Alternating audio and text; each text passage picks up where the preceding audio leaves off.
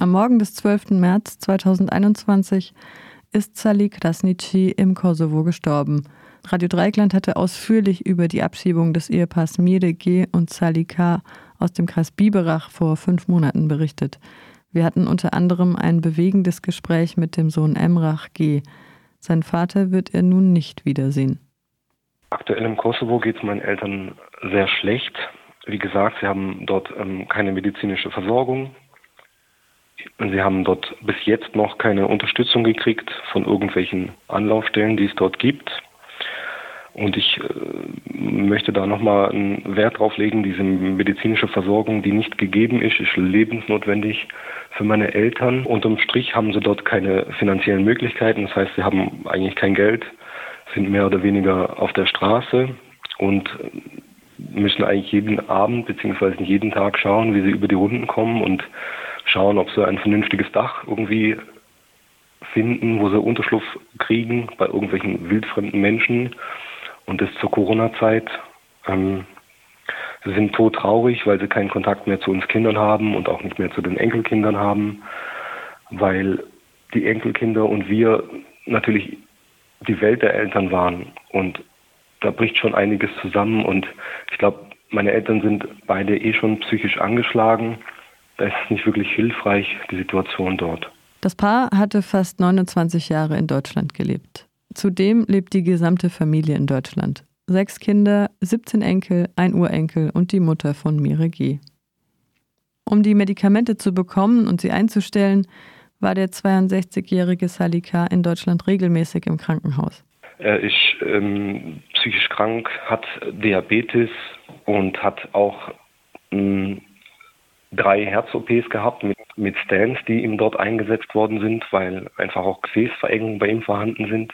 Der psychische Faktor spielt eine ganz große Rolle bei meinem Vater, weil er ohne die Medikamente, die er hier in Deutschland bekommt, die er dort unten nicht bekommt, Gefahr läuft, dass er einen psychischen Anfall bekommt und dort könnte die Situation falsch eingeschätzt werden von Behörden, Polizisten beziehungsweise auch Passanten.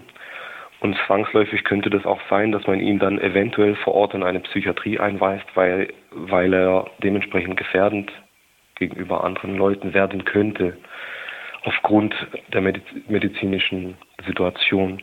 Der Ausländerbehörde Biberach sowie den Regierungspräsidien Tübingen und Karlsruhe war der Gesundheitszustand bekannt.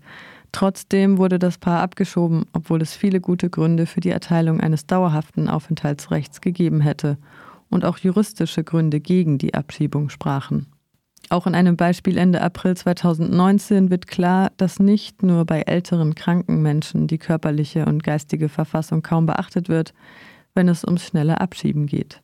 Also zum einen muss man ja sehen, es handelt sich um eine besonders schutzbedürftige Person. Also sie ist hochschwanger, also wirklich ganz, ganz kurz vor den gesetzlichen Mutterschutzfristen und sie hat psychische Erkrankungen. Allein das, da sieht man schon mehrere Abschiebungshindernisse und das Land war nicht gezwungen, sie abzuschieben. Und trotzdem hat das Regierungspräsidium, nachdem wie sich jetzt eben gestaltet, alles dran gesetzt, eben sie noch kurz vor Beginn dieser Mutterschutzfrist abzuschieben, obwohl ja anscheinend die Ausländerbehörde da konkret gesagt hat, dass aus ihrer Sicht da Abschiebungshindernisse vorliegen. Und bei uns entsteht einfach bei so einer Abschiebung ein Stück weit der Eindruck, dass insbesondere eben diejenigen dann abgeschoben werden, die besonders leicht greifbar, handhabbar sind, zum Beispiel weil sie eben eine Krankheit haben oder eine sehr fortgeschrittene Schwangerschaft. Und das ist natürlich höchst problematisch, dass eben besonders schutzbedürftige Personen dann besonders im Fokus sind von solchen Maßnahmen. Das Landratsamt Biberach ging bis zuletzt von einer serbischen Staatsangehörigkeit des Ehepaars aus. Abgeschoben wurden die beiden aber in den Kosovo. Eigentlich der Hauptgrund oder der Abschiebegrund, der genannt wird, ist ähm, die Passbeschaffung. Und die Passbeschaffung ist bei meinen Eltern schwierig zu benennen, weil sie mehr oder weniger aus dem Kosovo stammen, das ja früher zu Serbien dazugehört hat und diese beiden Länder miteinander nicht kooperieren, weil das eine Land das andere Land nicht anerkennt. Und dementsprechend ist es so gewesen, dass wir die letzten 28 bzw. 29 Jahre versucht haben, natürlich Pässe zu bekommen. Und das mehr oder weniger daran gescheitert ist, dass die Länder im Zwiespalt liegen. Nach der Abschiebung hatte sich der Gesundheitszustand von Sally Krasnitschi massiv verschlechtert. Das Innenministerium von Baden-Württemberg hatte ihr Vorgehen mehrfach verteidigt.